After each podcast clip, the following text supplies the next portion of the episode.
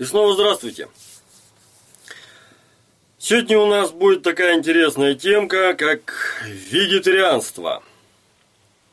Вообще, понимаете, вот в этой жизни есть очень много интересных вещей, которые, с одной стороны, нам говорят здорово, можно, полезно. А есть вещи, которые говорят нет, это нельзя, это вредно и так далее и тому подобное. А, как собственно, понять, что есть правда, где, значит, врут, когда говорят, вот это нельзя, это вредно, на самом деле оно вкусно, да? Вот. А вот это вот говорят, это нужно, полезно, но почему-то оно скучно, грустно там и так далее. А, вообще, как бы, ответ на любые вопросы, он кроется у человека вот здесь. То есть, достаточно подумать, если не хватает информации, ее необходимо найти, а, всесторонне обсмотреть, взвесить и так далее. А, я про это уже немножко рассказывал а, в своем ролике, который называется «Мнение». Вот, ссылочка там будет в описании. Значит, а, а теперь вот коснусь такой вот темы, темы как вегетарианство. Смотрите, интересная такая штука. С одной стороны, да, есть у нас такой замечательный человек, как Поль Брек, вот, он прям-таки образец вегетарианства. А вот и дожил он, сколько там ему было, 96 лет, когда он умер. А, причем не просто умер, да, в своей постели там от старческих хворей. Нет, он утонул, когда катался на доске по волнам. Вот. Ну, такое бывает и с молодыми, а согласитесь, 96 лет заниматься серфингом, это достаточно, что называется, круто, правильно, да? Вот. Но э, тут вот вегетарианцы упускают одну такую маленькую вещь. Дело в том, что э, пришел он к вегетарианству не просто так. Пришел он из-за определенных хворей, и начал-то он вообще с голодания. Вообще он начал с голодания. Я э, очень хотел в свое время расписать для вегетарианцев, каким образом правильно переходить на вегетарианство через а, перезагрузку своего организма. Вот. Но все дальнейшие события а, показали, что мой альтруизм, он, собственно, совершенно неуместен. Совершенно неуместен. А, имеет смысл объяснять и рассказывать что-то людям, которые готовы тебя слушать, да, которые готовы принять твои советы, которые тебя хотя бы понимают, что ты им говоришь, вот. И, соответственно, которые в состоянии этим а, советами воспользоваться. А, но когда ты с людьми искренне делишься информацией, желая им помочь, а тебе в ответ, значит, э, как бы это сказать, помягче, да, пропадает всякое желание. Вспоминается сразу а, понимаете, вот эта вот а, вещь, как метание бисера перед свиньями. Все равно в грязь втопчут, правильно?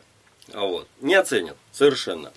Так вот, поэтому, значит, а, я просто-напросто еще раз убедился, что вегетарианцы это не те люди, с кем можно иметь диалог. Вообще, вегетарианцы делятся, значит, на два таких очень конкретных, характерных лагеря.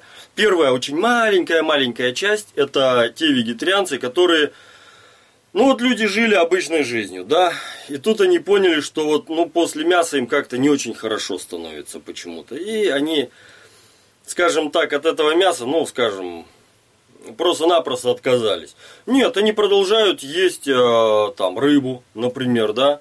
Они продолжают, значит, там употреблять иногда курятинку, вот. А так вот мясные блюда, ну, как-то, ну, не идут они им. Вот. То есть это люди, которые пришли в вегетарианство не по идеологии, а, что называется, по зову собственного организма. Там, правда, обычно, как выясняется, просто-напросто проблема с желудком и кишечником у человека. И после того, как восстанавливаешь ему ферментативку, а, и плюс ко всему, значит, там, лишних товарищей из кишечника выгоняешь, вот, и восстанавливаешь микрофлору, оказывается, что у них с желудком все нормально, мясо они любят, э, им от мяса только хорошо делается, вот, и так далее. Это вот, ну, это их мало очень. А вторая, э, такая вот, да, вторая, значит, э, категория, достаточно большая, основная категория, это 99, наверное, процентов всех вегетарианцев, те, которые приходят туда а, в результате какой-то, я не знаю, идеологии. Вот. Ну, идеологию мы разбирать не будем, значит, а, потому что те, кто мясо едят, она, эта идеология им не интересна. А вот а для вегетарианцев объяснять все это хозяйство просто-напросто бесполезно. И вот почему. Сейчас объясню. Смотрите. Дело в том, что, ну, тут уж кто как считает, да, а, природой ли мы были созданы из, а, прилетели, значит, из космических далей, или нас создал Господь Бог, но в рационе питания у нас присутствует мясо. У нас присутствует рыба, у нас присутствует птица. Наши дальние-дальние предки, да и не очень дальние, значит, э, ходили на охоту, а вот добывали там, значит, мясо, занимались собирательством, там травки, коренья, какие-то орехи, что-то еще, какие-то клубни, вот. И все было замечательно. Но, заметьте, мясо.